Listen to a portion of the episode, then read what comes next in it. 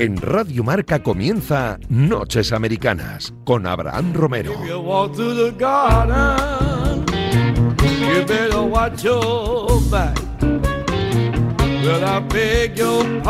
Madrugada del martes 22 de junio, bienvenidos a un nuevo vuelo transoceánico en los estudios centrales de la radio del deporte. Hoy con NBA, con los playoffs, con las finales de conferencia en el este y en el oeste y con algunos proyectos que a lo mejor se van un poquito por el sumidero. Además, NFL, con bueno, un tema de entre eh, homosexualidad, conservadurismo y otras muchas cosas que hay que hablar hoy con Pepe Rodríguez. Estarán por aquí Miki Murcia, Guille García, Guille del Palacio e Iñaco Díaz Guerra. Yo soy Abraham Romero, escuchan Radio Marca, comienza un nuevo Noches Americanas.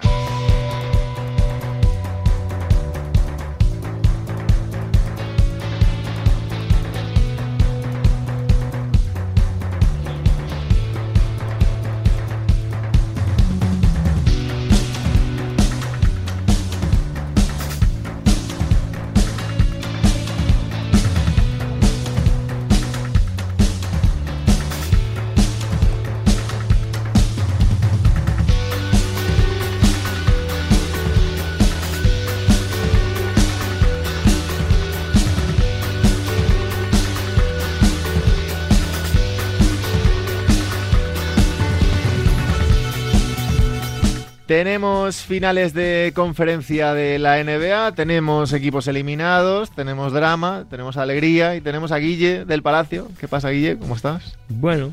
Bueno. Bueno. bueno tirando. Depende. ¿no? Tirando. Depende. A ver. Arroba 133 y algo más, como siempre. Eh, ahora, Ahora hablamos. ahora hablamos del drama. Pero vienes ya con las cosas recapacitadas, con o con un tono visceral.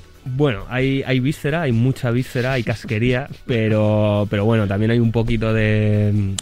Ya he quitado parte de ese odio, ya me he moderado, eh, he reflexionado, he tenido ese tiempo para, para respirar y eh, veo un poquitín la luz al final del túnel.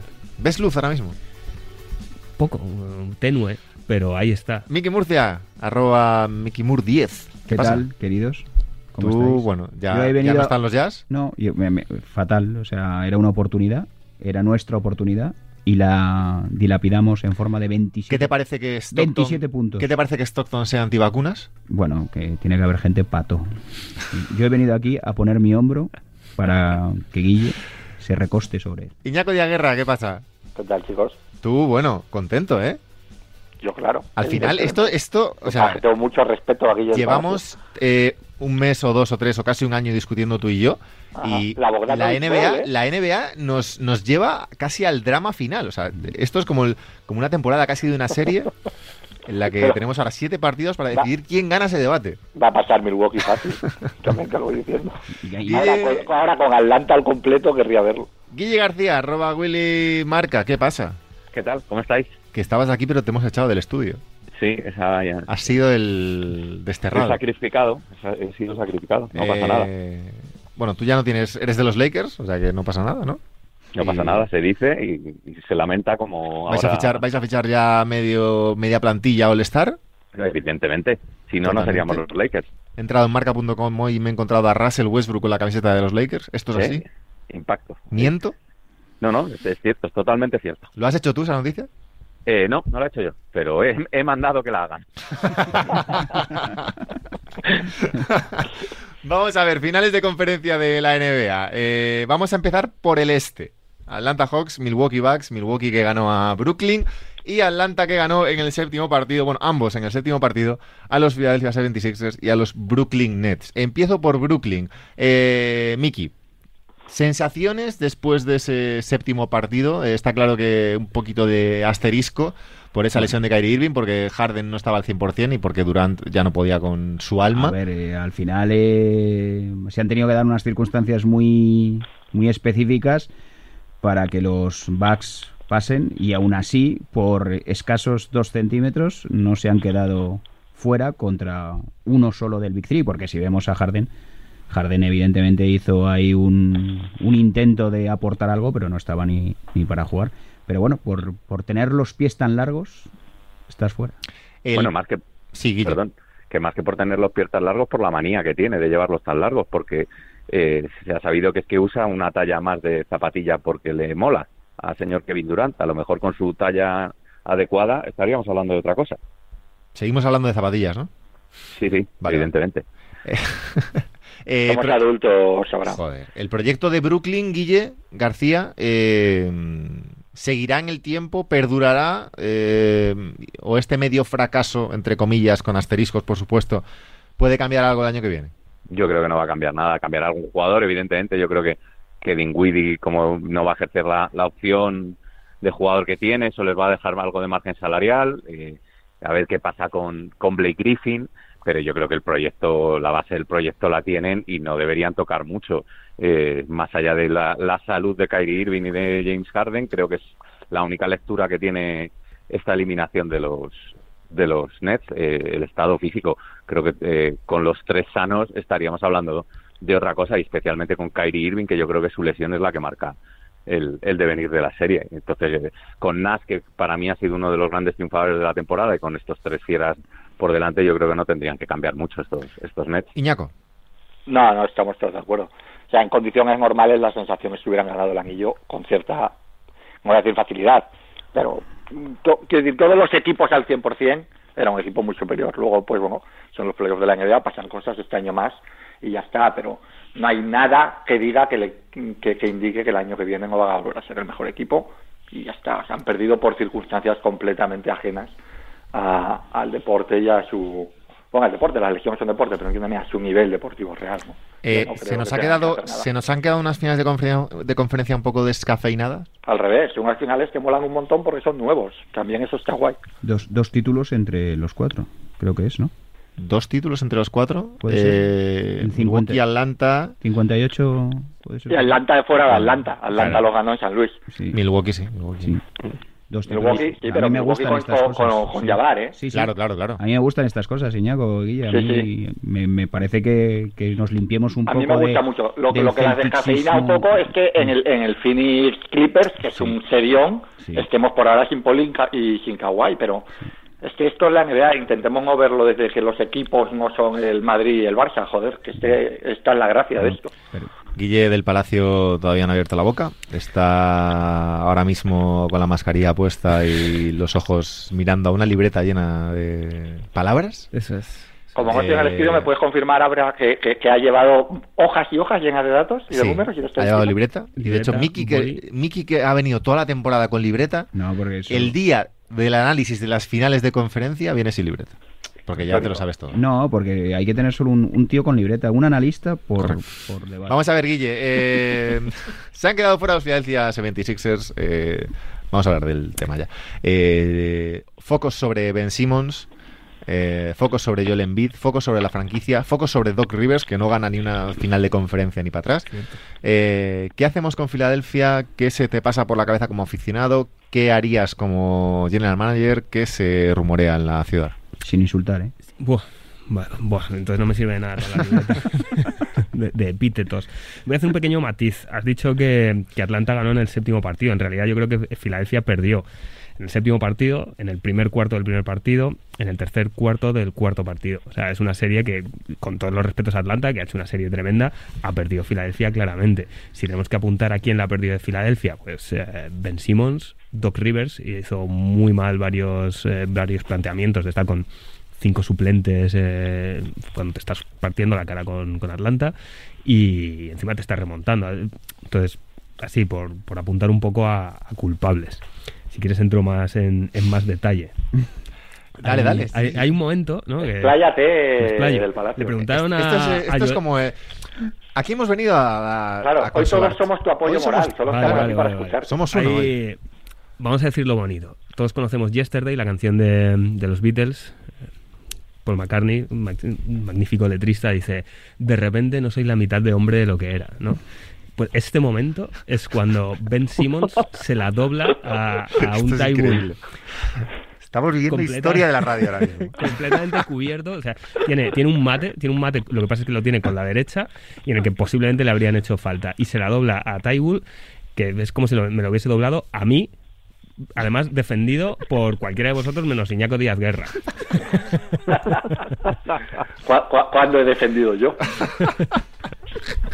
Ese es el momento en el que yo dejé de ser, yo dejé Hostia, de sí, creer. ¿Sabes qué pasa? Me he quedado en lo de Paul McCartney, magnífico letrista. Me he quedado ahí. Bueno, hombre, sí, el, ¿Has el visto segundo mejor respeto que no letrista de, cuando me ha puesto la- eh, el capote de los Beatles? ¿Qué opinamos de eso, Ñaco?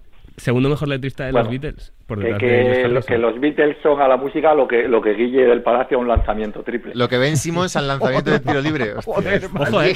Yo me voy el sombrero y el bastón. Me voy. Si queréis entramos en eso. A mí me parece un grupo muy bueno y muy sobrevalorado. los Ah, bien, pues estamos Guille y yo Sí, en sí, esto. Pues Ah, Pues Un poco como los Sixers, ¿no? No, me los Sixers Como Simmons, bueno, ¿qué no pasa? están valorados. Entonces, eh, entre los Beatles y los Rolling, me quedo con los Who, por supuesto, con, lo- con The Clash, pues, posiblemente. Muy bien, ¿de estamos de acuerdo estamos hablando? Guille entre- que se explaye, joder, que la tristeza tiene que salir Pero así. los Rolling, ¿qui- ¿quién serían los Rolling a nivel NBA, por ejemplo? Los Lakers. Los Lakers. ¿Y los Beatles? Los Celtics. No. Puede ser, sí. También los Lakers. También los Bueno, vamos a, vamos a lo que vamos. Los Lakers somos todos en uno.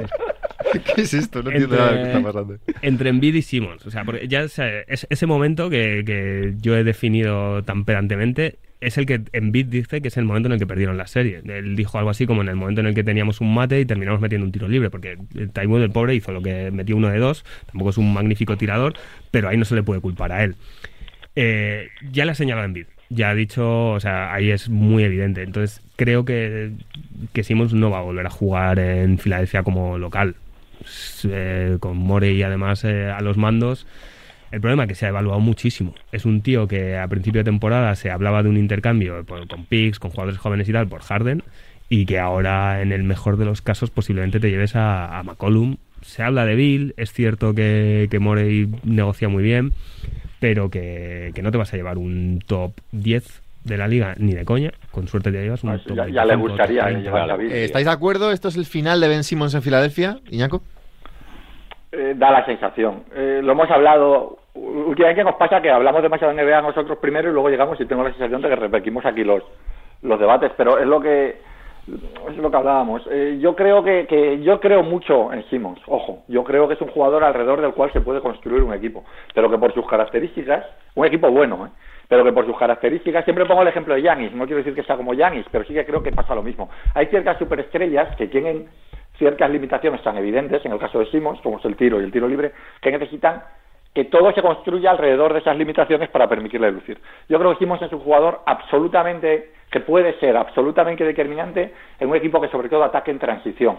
Eh, rodeado de tiradores, ataques rápidos, él llevando balón, corriendo físicamente buenísimo, penetra bien, ve el juego, lo que quieras. Y está en un equipo donde por las características de Embiid necesitas jugar justo a lo contrario, necesitas un ataque permanentemente a media cancha, permanentemente en estático, porque porque tu mejor jugador eh, mide 2.20, mide 7.2 y, y es un amole. Conclusión, han intentado mezclar, y es normal que lo hayan intentado, eh, azul con marrón, y mezclar azul con marrón queda mal siempre, digan lo que digan las modas, y esto es lo que ha pasado. Guille Y García, yo ¿qué creo que lo hacemos? tienen que traspasar. Guille García, Bueno. ¿qué hacemos?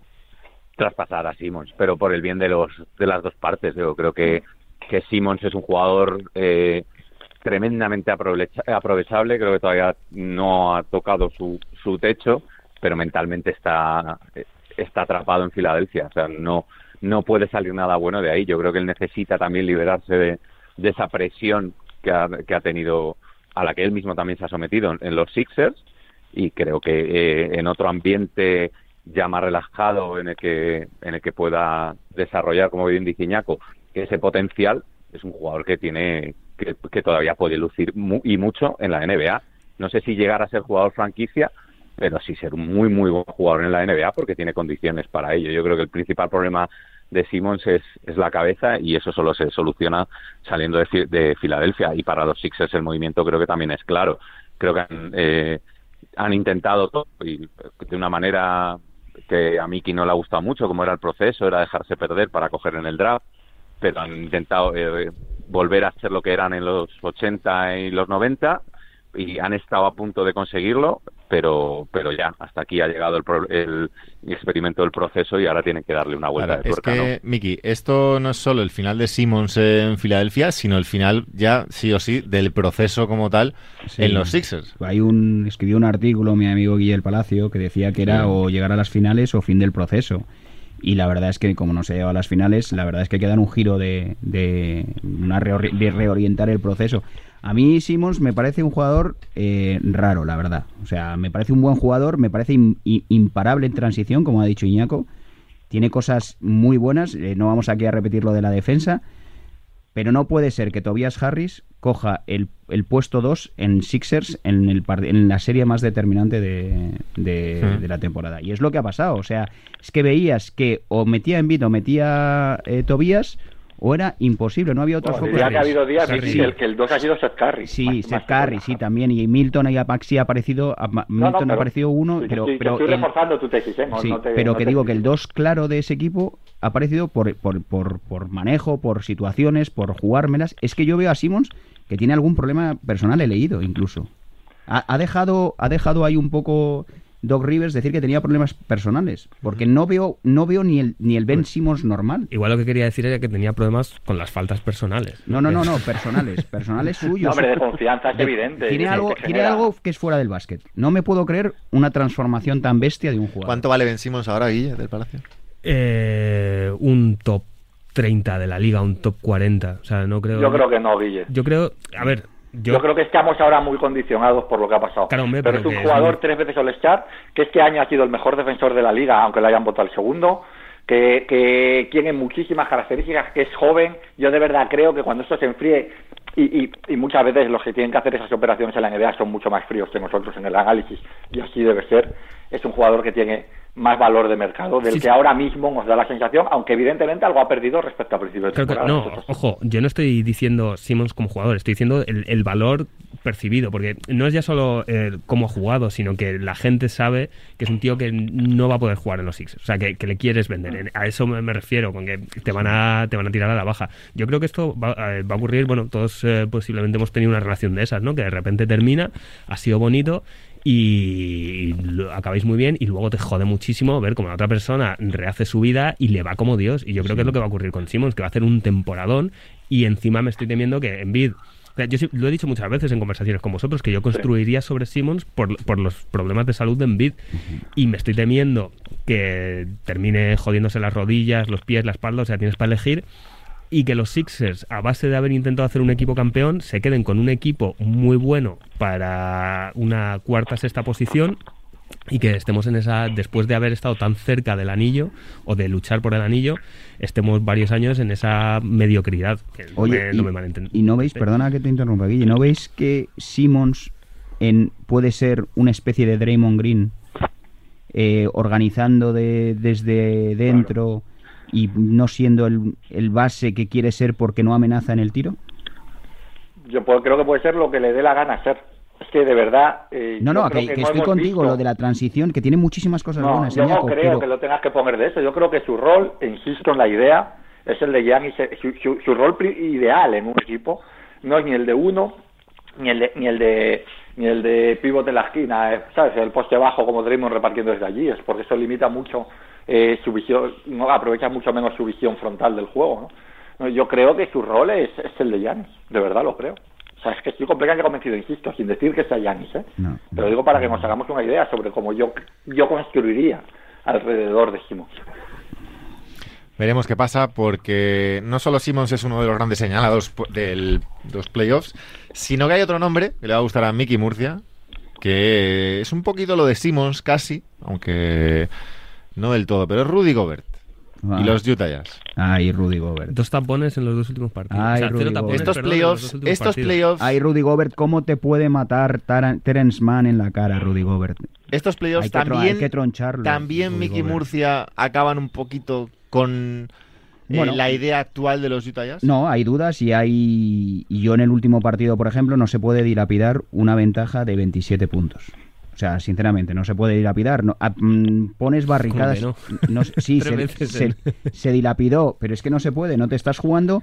Te estás jugando para Utah. Era más que un séptimo, que un era el sexto, ¿no? Era un Sí. sexto partido. Sí. Porque Utah eh, tenía, era la primera vez en mucho tiempo que puede soñar con hacer la machada, por, por lo que decía Iñaco al principio, son cuatro, cuatro finalistas cuatro finalistas de conferencia que no están acostumbrados a, a eso y que no y que puede ganar. Pero Miki, una cosa, uno tiene la sensación de que Utah, pese a todo, era el peor equipo de los cuatro que quedaban. Pues, pues no, no, no tengo la sensación, Iñaco, porque viendo, viendo partidos de, de- viendo el último, el sexto partido de Utah, pienso que como equipo es mucho mejor. Lo que pasa es que Pero que estaba en Leonard. sí, sí, claro, claro, con las circunstancias, con las, Morris claro, pero con 20. las circunstancias, lo que no puede ser es que Morris te gane el partido. O sea, tienes que, tienes que poner ajustes. Ah, no, creo que- Perdón, lo de Morris ha sido con Phoenix, me, me he mezclado ya sí. partido. No, no, Morris con, con, Sí, con. Utah que, no- que nos que, Sí, le- vamos, que les acribilló. O sea, tienes que.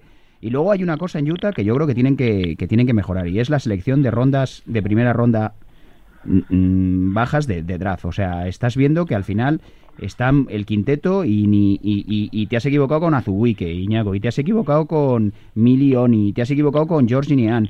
Y al final te pones a rascar y ves que estaba Desmond Bain, que todo el mundo te... Al final eh, es, es en estos equipos donde...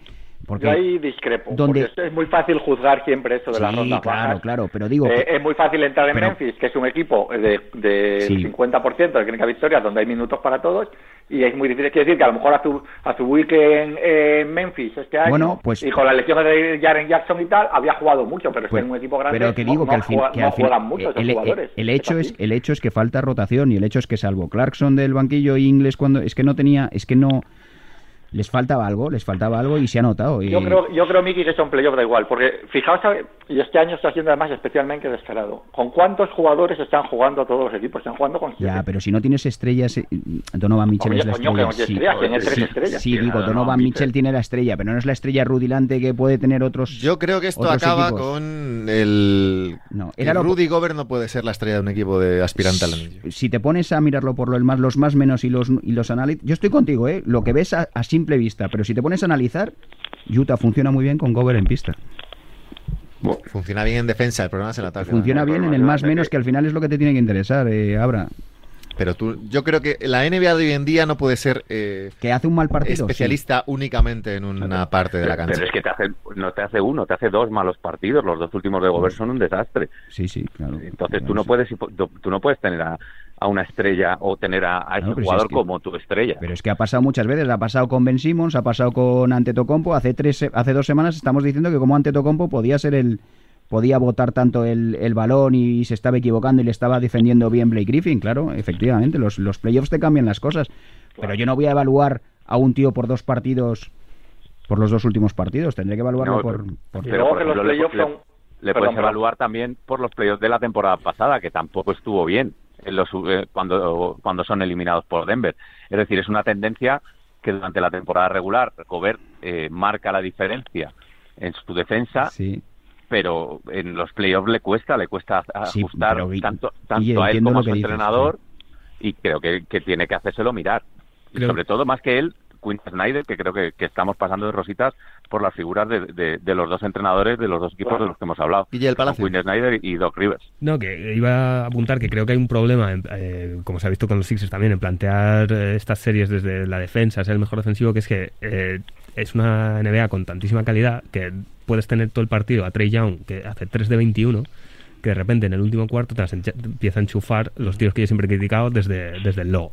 Y ahí no puedes hacer nada. O sea, cuando te empieza, les empieza a entrar lo indefendible, por muy bien que hayas planteado todo el partido defensivamente, si tú no has acompañado eso con un ataque que te ha permitido realmente separarte, Que necesitas Y ahí, ahí volvemos a lo mismo con Utah de todo el año, que es que yo seguí insistiendo que no tenía un ataque como, pas- como para aspirar, que evidentemente puede ser primero o segundo del oeste Mm, eh, durante muy- la temporada regular. Muy coral, también ha faltado. Demasiado Conley, coral, porque sí. en los momentos de la hora de la verdad... Pero eh, si hubiese ganado, Iña- eh, eh, seríamos al revés. Abraham, no, no, yo con- yo llevo magnífico, con Utah- Yo yo creo que llevo tienen con- ataque... qué- perdona, magnífico creo- ataque a Coral y que cada uno aporta sus puntos, pues al final. Pero, no pero. ¿cómo, cómo coño Coral si, si Mitchell está metiendo 30 por partido en playoff? Quiero decir que eh, a la hora de la verdad el problema que ha tenido Utah no ha sido Que no tener un jugador ofensivo de referencia. no le da.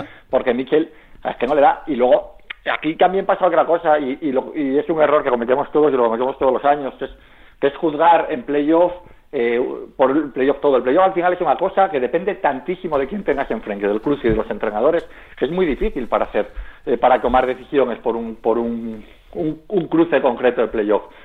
Eh, hablando de un jugador formato Gobert en peor, como es Capela, a Capela eh, lo, larga, lo regala a los Rockets, se lo regala a los Rockets Atlanta porque consideran que con un jugador como Capela en la NBA actual no puedes ganar una serie de playoffs. Esto es así.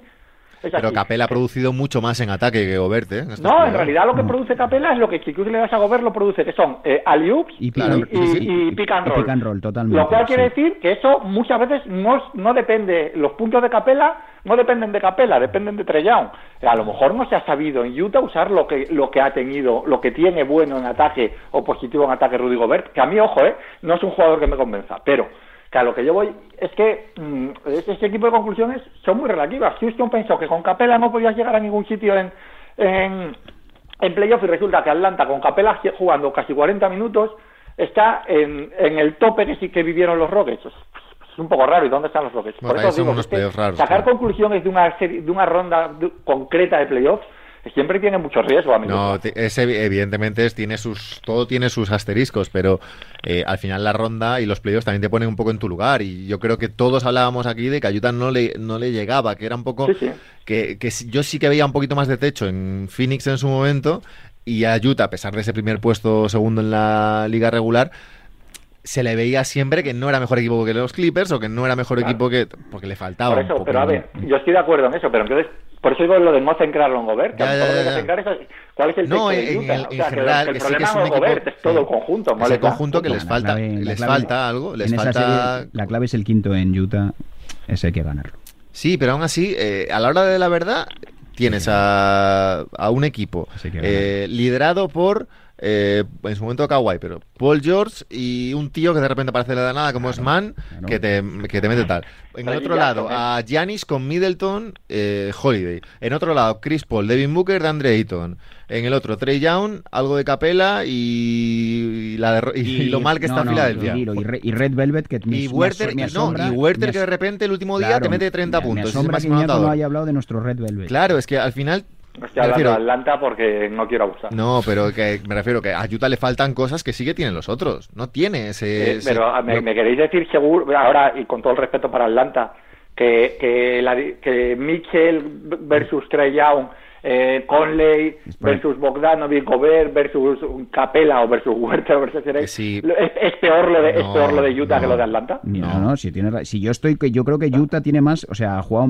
Hablo de su rival, ha, con los ha, infra, ha infrajugado esto contra, en ciertos momentos contra Clippers, porque no, tío, eh, Iñaco, que llevamos 27 puntos, 27 puntos de diferencia. y, luego que, Atlanta, por ejemplo, no se puede perder en un partido de cara o cruz 27 puntos de diferencia. Ese equipo fue de las nos estamos hablando de las estrellas y este equipo donde llega el problema luego en el resto de los jugadores del pues eso en la rotación en ese equipo está haciendo fundamental Jordan Clarkson que todos sabemos lo que es. un anotador y Atlanta luego por ejemplo es el caso de Atlanta con Filadelfia es que tú te pones a analizar hombre por hombre y es que es un rival que le que le pues se ha demostrado que le ha ido bien a, Atlanta, claro, pero que hombre por hombre se. Prefiero Capela con Envid. Eh, Atlanta tiene muy buenos. No están ahora Hunter y Redis, pero tenía muy buenos defensores exteriores. Eh, bueno, no sé, creo que se. No, pero también lo que te apuntaba Guille de los entrenadores. O sea, hay que culpar también muchísimo, porque en el momento. O sea, los Sixers, lo comentamos aquí, yo te dije que si perdían el, el quinto, iban a perder la eliminatoria. Cuando digo que perdieron en el cuarto en el que les remontan, creo que fueron 25 puntos, el problema es que ahí te has cargado el factor cancha, no porque tengas que jugar en Atlanta, sino porque tu cancha en el o sea, en ningún momento va a pensar que, esté, que, es, que tienes una distancia cómoda. Y ocurría lo mismo con los jugadores, que estaban acojonados, que estaban todos. Y eso es un problema del entrenador, de no saber centrarles, de no haber sabido parar esas sangrías, de no haber sabido defender o atacar según hiciese falta. O sea, sin Kawhi perder 27 puntos. Yo, es que Snyder es que tiene razón, es que he señalado en ese partido totalmente. Para mí Snyder, por ejemplo, y vuelvo al tema Gobert, pero sin, sin centrar el foco, ¿eh? pero se la está pegando. Eh, navega en unas aguas que no se, se pierde al intentar ir a puntear tiros que, a los que no llega. Por eso, eh, eh, igual había que haber sacado a Ersan Ilyasov, haber inventado, haber hecho un small ball, haber hecho otra cosa, sí, A lo mejor tienes que ajustarte un poco a lo que te, a lo que te está planteando el rival y cuando lo quieres hacer ya es tardísimo, ya les has dado alas a, a los Clippers para entrar de lleno en el partido. para mí, el, más señalado, si hay que señalar a alguien, es Snyder mucho antes que Gobert. Sí, sí, para mí es Snyder y luego la poca, pues eso, que te hacen falta más jugadores, acertar un poquito más y tener más jugadores de rol, como lo, por ejemplo Atlanta tiene mucho jugador, tiene, está muy bien estructurada, han conseguido tener una plantilla amplia que han podido, pues por ejemplo, de Andre Hunter y Cam Redis, pues, mm, pues con que se nota mucho Hunter en defensa, pero... De Andre Hunter y, Cam Redis son los dos aleros titulares. Sí, sí, por eso, por eso. Y Hunter es el, que es, el mejor defensor con, Campela de, del equipo. ¿Quién? ¿Eh? Hunter, digo, puede ser el mejor. El mejor defensor exterior, sí, sí. Sí, por eso, por eso. Bueno, eh, quedan fuera ya Filadelfia y, y los Utah Jazz. Eh, finales de conferencia. Atlanta, Milwaukee, Los Ángeles Clippers, Phoenix Suns.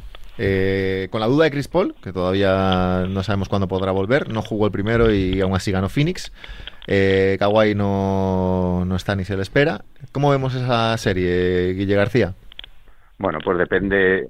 Yo creo que el primer partido fue un poco toma de contacto, de eso, de medirse las fuerzas eh, los unos con los otros y va a depender, yo creo, de cuándo vuelva Chris Paul, porque yo creo, tengo en, la mente que, que Kawhi Leonard, los Clippers no quieren decir exactamente lo que quieren para no desvelar sus cartas, pero creo que ya hemos visto a Kawhi Leonard lo que resta de, temporada. Entonces, eh, en el momento que vuelva Chris Paul eh, y por la dinámica en la que están, porque es verdad que, los Clippers han tirado mucho de, corazón, de, venga, vamos a remontar estas dos series eh, que hemos tenido en contra, pero por dinámica positiva yo creo que si vuelve Chris Paul la serie debería irse para Phoenix. Guille. Yo creo que las dos finales son un poco como cuando Bart Simpson se compra una fábrica por un dólar. Nadie imaginaba que eso fuese a ocurrir y tienes a Milhouse dando vueltas por ahí. O sea, ahora mismo ningún equipo puede. O sea, te diría, eh, Milwaukee va a arrasar y posiblemente Clippers deberían, en mi opinión, deberían ganar a, a Suns. Pero es que puede pasar cualquier cosa porque nadie, o sea, nadie se esperaba que estuviesen ahí a principio de temporada ni, ni a principio de playoffs a, a, Sans, a Sans le ha cogido, yo creo, el mejor momento, el pico de forma de la temporada, la verdad.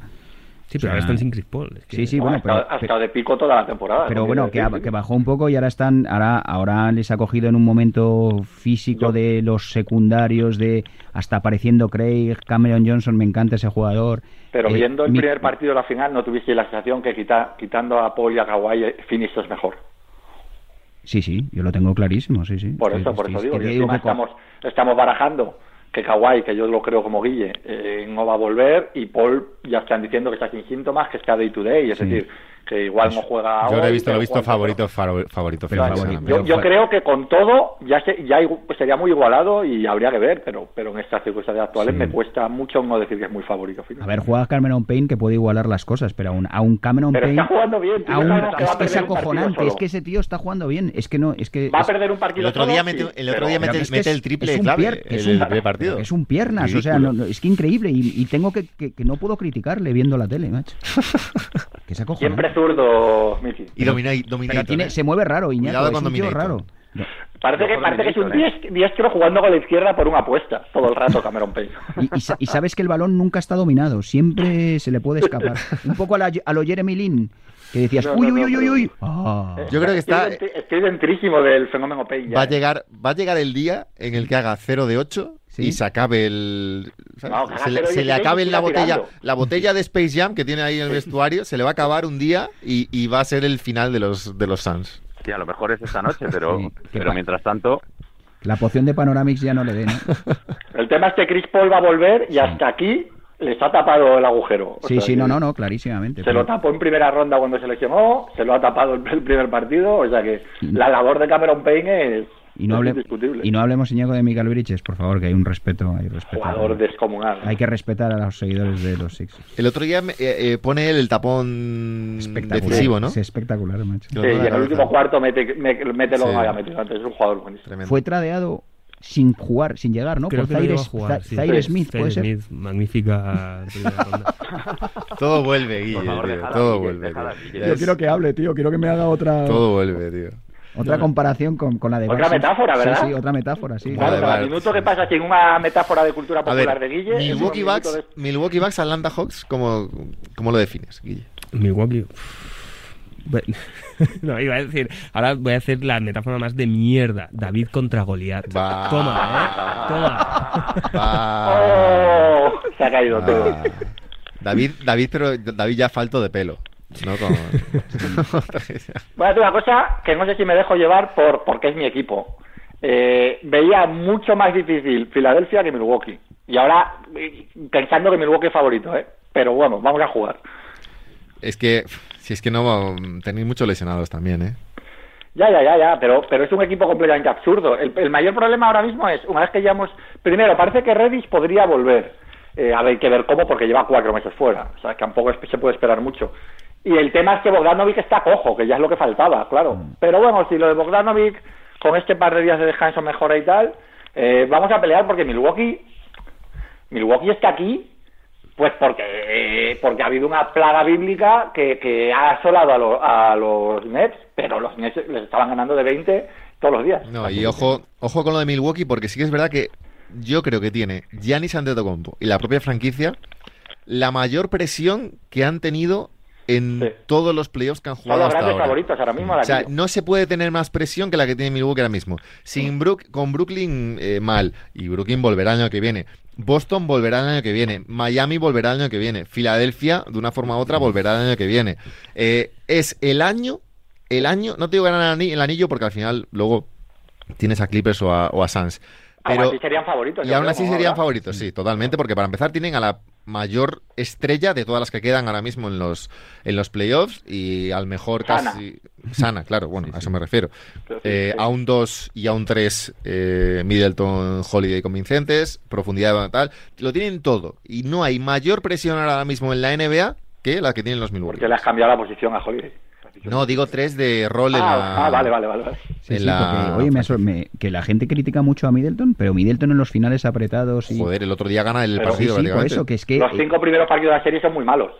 Sí, pero el Sí, sí, séptimo, pero el digo que, séptimo que lo no le, gana. que luego- que- que no le quema, que, y que defiende sexto. bien y que es un tío muy completo, pero es verdad que siempre está la sospecha de le han pagado más, le han pagado demasiado. Sí, es un tío Ah. como con bajo sospecha siempre. Este año, eh, como no ganen, Sí, creo que Yanis se va en 12 meses. Próximo verano. 12 causas. no sé. Mm, Porque el año que viene no van a ganar. Lo digo aquí ahora, a golpe de 22 de junio. No van a, no van a ganar. Y si hacen 25 fichajes, traen a Bogdanovic. estás que- cada día... Ah, bueno, es que si traen a Botanovic sí que podrían ganar. Claro.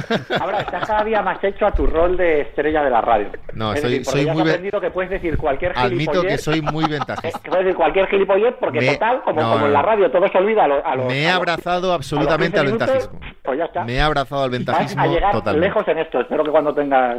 Soy fiel seguidor del ventajismo. no te acuerdes de nosotros, porque Soy, vas vamos. como un amo. La semana que viene será Giannis el mejor jugador de la historia. Bueno, sí, tenemos al Yanis. Eh, al Yanis que no tiene que votar, hecho, que no tiene que sí. amasar, que no tiene. Porque Yanis se empeñó a jugar a lo Durant y fue un desastre. De hecho, voy a decir una cosa.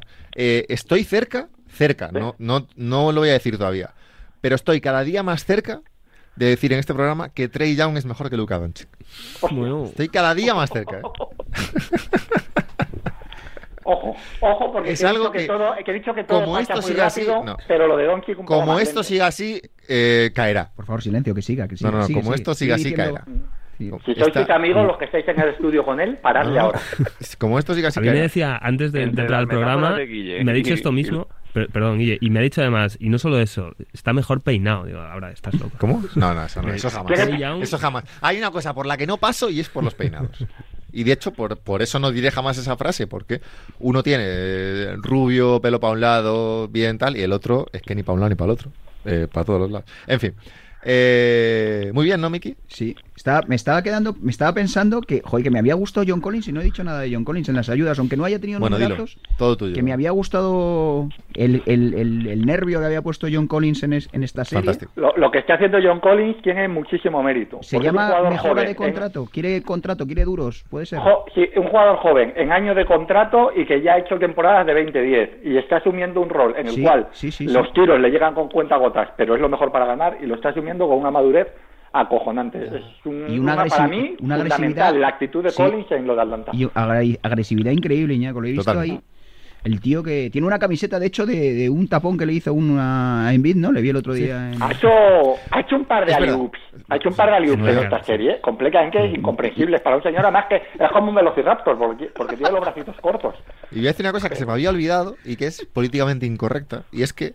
Tiranosaurio Rex, quería decir, perdón. Eh, tú eres Devin Booker, ¿vale? El otro día vi una foto de Devin Booker eh, con una sudadera de los Lakers camino a jugar la, el primer partido de la final de conferencia. Entiendo lo de COVID y todo esto, pero creo que no puedes ir con la sudadera de los Lakers. Bueno, cuando te acabas de cepillar, igual ya da igual. Si vas ganando, igual es, menos doloroso. no puedes. Claro. En fin. Eh, Miki Murcia, un placer. Como siempre. Cuídate mucho, arroba MikiMur10, eh, arroba 133 y lo que sea, y del Palacio. Eh, nada, aquí tienes nuestro hombro para cuando quieras. Me da falta, me da falta. Te hará falta, ¿no? Un abrazo, anda. Iñaco de Guerra, cuídate mucho. Un placer, querido. Un abrazo, Guille García, arroba Willy Marca. Nos vemos. Un abrazo, chicos. Nosotros vamos a hablar un poquito de NFL, venga.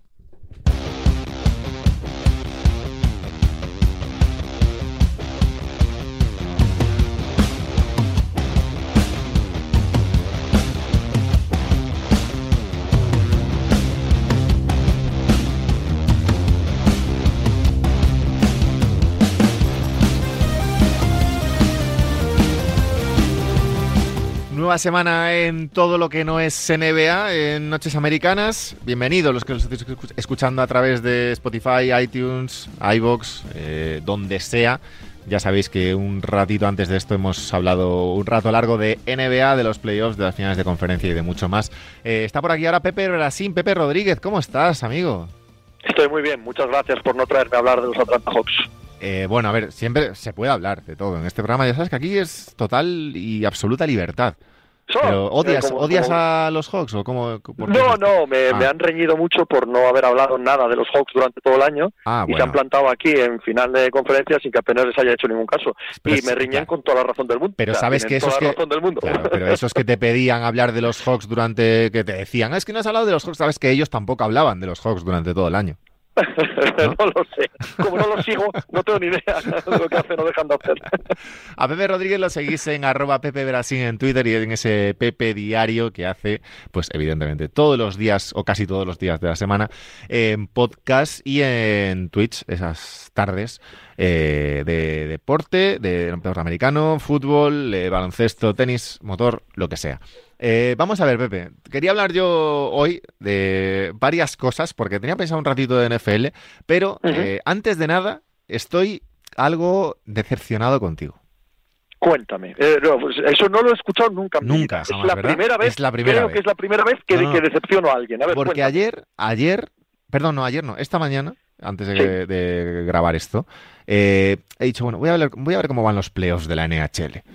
Un poco, va a haber algún resumen y tal. Y me encuentro, y me he acordado de nuestra conversación, de un poco los, los favoritos que hablábamos y tal. y me encuentro con que los favoritos que habíamos hablado están ambos fuera. Sí. Está fuera Colorado. Sí. Y está fuera Carolina. Sí, señor. Y al final nos vamos a encontrar con una final de la Stanley Cup, otra vez, Tampa Bay Lightning, Las Vegas Golden Knights. En claro, pero justo, justo esos, esos que habíamos dicho en aquella conversación, que eran los que claramente podían pelear. De hecho, creo que llegamos a hablar, ¿no? Que el que saliera vivo del Colorado Vegas era el gran favorito, un poco lo de Milwaukee Bucks y Nets. Nets favoritos, pero el que gane este partido o esta serie es el favorito al anillo. Un poco también, ¿no? El Suns Lakers de, un poquito del oeste. Sí, El que gane Suns Lakers eh, es el favorito a ganar el oeste y si no te caes en primera ronda, ¿no? Hay, hay mucha mucha variedad entre caer en primera ronda y jugar la final pero le ha pasado a Colorado por jugar contra Pero está siendo tan raro, tan raros los playoffs en la NHL como en la NBA, en el sentido de que lleguen a lo mejor equipos, evidentemente no con lesionados, pero a lo mejor no tan, tan, tan, tan favoritos. Sí, hombre, el caso de Montreal es una cenicienta clara y es un sorpreso gigantesco, gigantesco. Pero que Tampa y Vegas eh, en la final, que Tampa o Vegas ganen, no es, vamos, está dentro de lo absolutamente normal. Ya te digo, como decir que Milwaukee es favorito, pero acabase jugando Filadelfia. ¿no? Pues, pues ya está, no, no tampoco te llamas a, sorpresa. no hay tanta decepción entonces, ¿no? no, bueno, sí, sí, puedes estar decepcionado conmigo, deberías estar decepcionado conmigo de manera habitual, ¿eh? Y no solo por esto. Hoy es, un, hoy es una semana eh, grande en la NFL fuera de lo que es el, propio deporte en sí, creo yo. Eh, Carl para quien no lo sepa, eh, primer jugador en activo de la NFL en declararse abiertamente homosexual, defensive end de los Raiders. No es, diría yo, una de las grandes estrellas de la liga, evidentemente, pero sí que desde ahora eh, pues crea un poco un precedente eh, una situación por la cual esperamos, o bueno, eh, esperamos que todos los demás que se sientan de la misma manera puedan tener la libertad de decidir si sí o si no, si lo hacen público esa situación o no lo hacen, pero que lo hagan con la absoluta libertad con la que lo ha hecho Carla Masip. Y quería hablar contigo de esto porque ¿Crees que esto abre, como digo yo, un poco un precedente en la propia liga, en una liga que eh, pues todo el mundo sabe tiene fama de conservadora, que una liga que ha sufrido en los últimos años polémicas, eh, no tanto con el tema de la homosexualidad, con el tema del LGTBI, sino con el tema del racismo y con el tema de los jugadores de, color?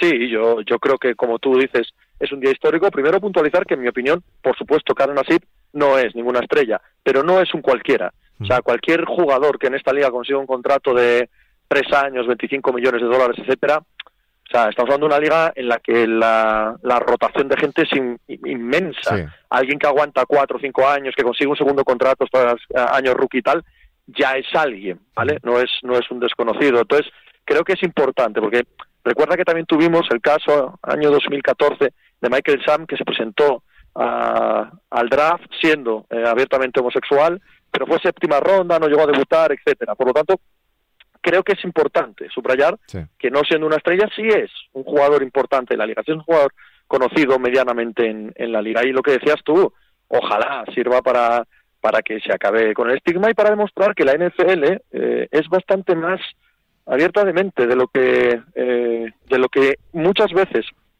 queremos hacer creer de ellos, ¿no? Es una liga que es pionera y con un montón de por ejemplo, mujeres en puestos entrenadoras, mujeres en puestos directivos, mujeres en puestos relevantes de la organización, Gail Benson o Sheila Ford o, eh, no sé, eh, la señora Pegula, hace tiempo que no es que sean dueñas, es que están dentro de los comités eh, de arbitraje, de los comités televisivos, etcétera, de la liga. Y visto ayer la salida del armario de Carl Nassib, la sensación de toda la liga es de arroparle, desde sus compañeros, a sus estrellas, sus jefes, la propia liga.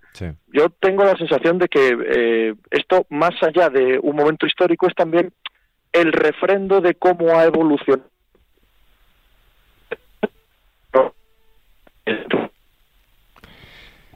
Se ha acordado un pelín la conexión con Pepe, pero es verdad que esa este paso que ha dado no solo Carnasif, sino la propia NFL, como comentaba Pepe, de, intentar o de salir al paso de esas de esa declaración de Carnasib, eh, intentar, como digo, mostrarse como la organización que a lo mejor eh, no se había mostrado hasta ahora, es decir, eh, mostrarse como una organización moderna en temas sociales y demás, sobre todo después de toda la polémica eh, que le salpicó durante las protestas raciales, las protestas, protestas de los propios jugadores durante el himno norteamericano. Bueno, ahí hubo mucha polémica y ahora, eh, no sé si Pepe, Pepe sigue, está, ¿nos escucha Pepe? Yo te escucho. Ahora sí, vale, perfecto, perfecto. ya hemos perdido ahí un momento la, la conexión. Decía que que llega sobre todo, como comentabas tú, ¿no? En un momento posterior a, toda esa polémica que hubo en su momento con el tema de las protestas eh, raciales y que todo el mundo un poco veía que la NFL se postulaba a veces del lado de pues de un lado digamos de un lado no a mí, eso, me, a, mí eso me parece que no se acabó de contar bien. Por supuesto hay matices eh por supuesto hay matices y por supuesto también la mayoría de propietarios son republicanos blancos caucásicos bien bien.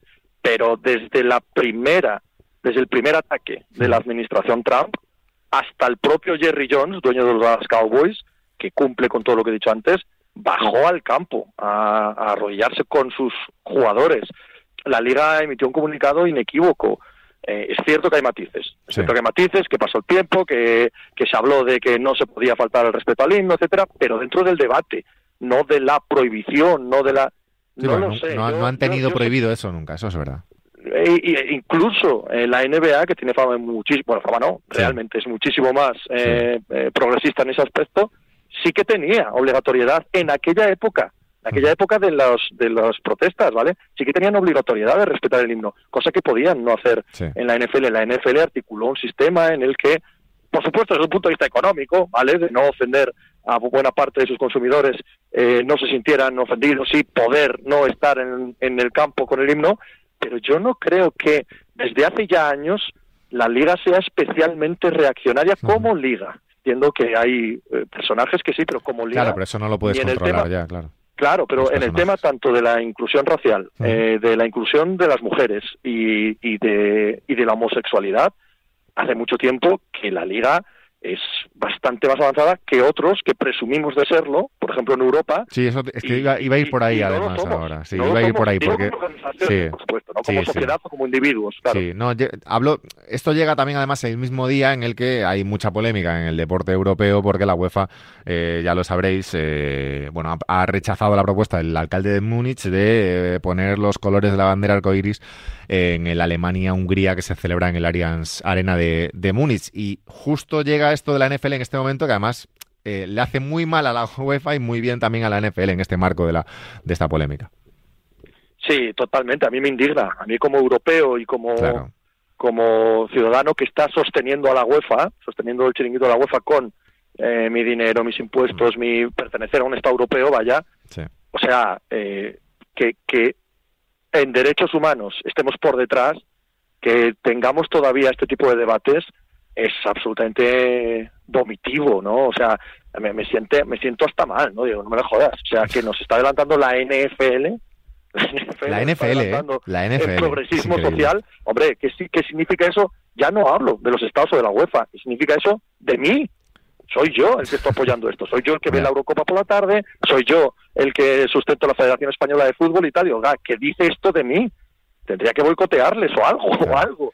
No Sobre todo cuando ves que la- mismo claro. en una situación así. Sobre todo cuando ves que la reacción de las franquicias y de los directivos y de la mayoría de tal de, de la NFL es positiva respecto a, evidentemente, Unánime, claro. Unánime, y eso es, eso es. la- Yo no he leído NFL ninguna crítica eh, eh, del- a nivel organización, ¿eh? a nivel franquicias y demás, ni una crítica. Evidentemente luego hay aficionados que pueden pensar eh, lo que les dé la gana. Tarugos. Pero, claro, eso es.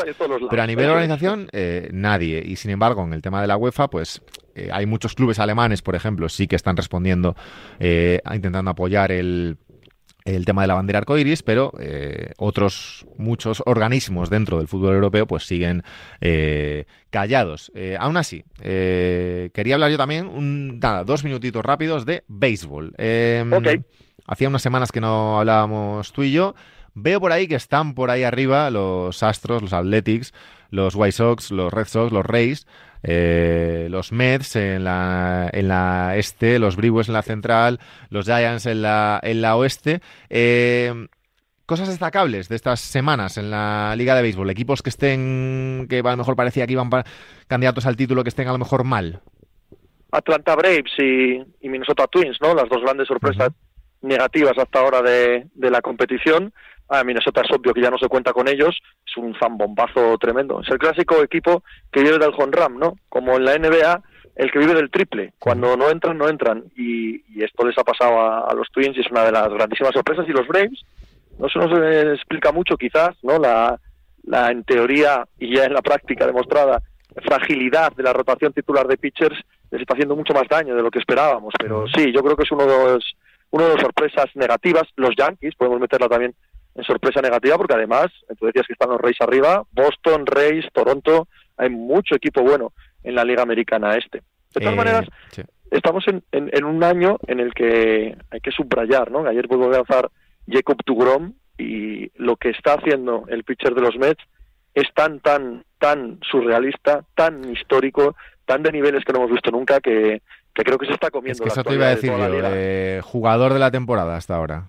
Sí, sí, Jacob Tugrom, pero en ninguna duda. Estamos asistiendo a una de las temporadas más surrealistas, ya digo, ilógicas, imposibles físicamente que de cualquier pitcher, ¿no? Lo que está haciendo Jacob Tugrom con un era por debajo del 0.50 eh, no le hace una carrera ni Dios, eh, se pasa los partidos. Bueno, ha llegado al punto de que tiene más carreras impulsadas que concedidas. O sea, es, es una cosa que supongo que no es sostenible pero nunca hemos visto nada igual. Veremos, estaremos atentos tanto al béisbol como al hockey, como evidentemente a la NFL, que pronto ya tendremos drama seguro, en cualquier día de estos. Eh... Eh, con, con, Aaron Rodgers. Por eso. cualquier día tenemos, tenemos drama. Pepe, como siempre, un placer, tío, mil gracias. Placer todo mío, Abraham. Un abrazo. Un abrazo. Nosotros nos vamos madrugada del martes al miércoles de la semana que viene, nuevo Noches Americanas. Eh, a ver qué hacemos en verano, porque esto de la NBA se alargan los playoffs eh, este año un poquito más, así que intentaremos contarlo de la mejor manera posible. Eh, madrugada de martes a miércoles de la semana que viene, lo dicho, un nuevo Noches Americanas con playoffs de la NBA, con lo que haya de noticias en la NFL y pendientes también del resto de deportes de Norteamérica. Un abrazo a todos.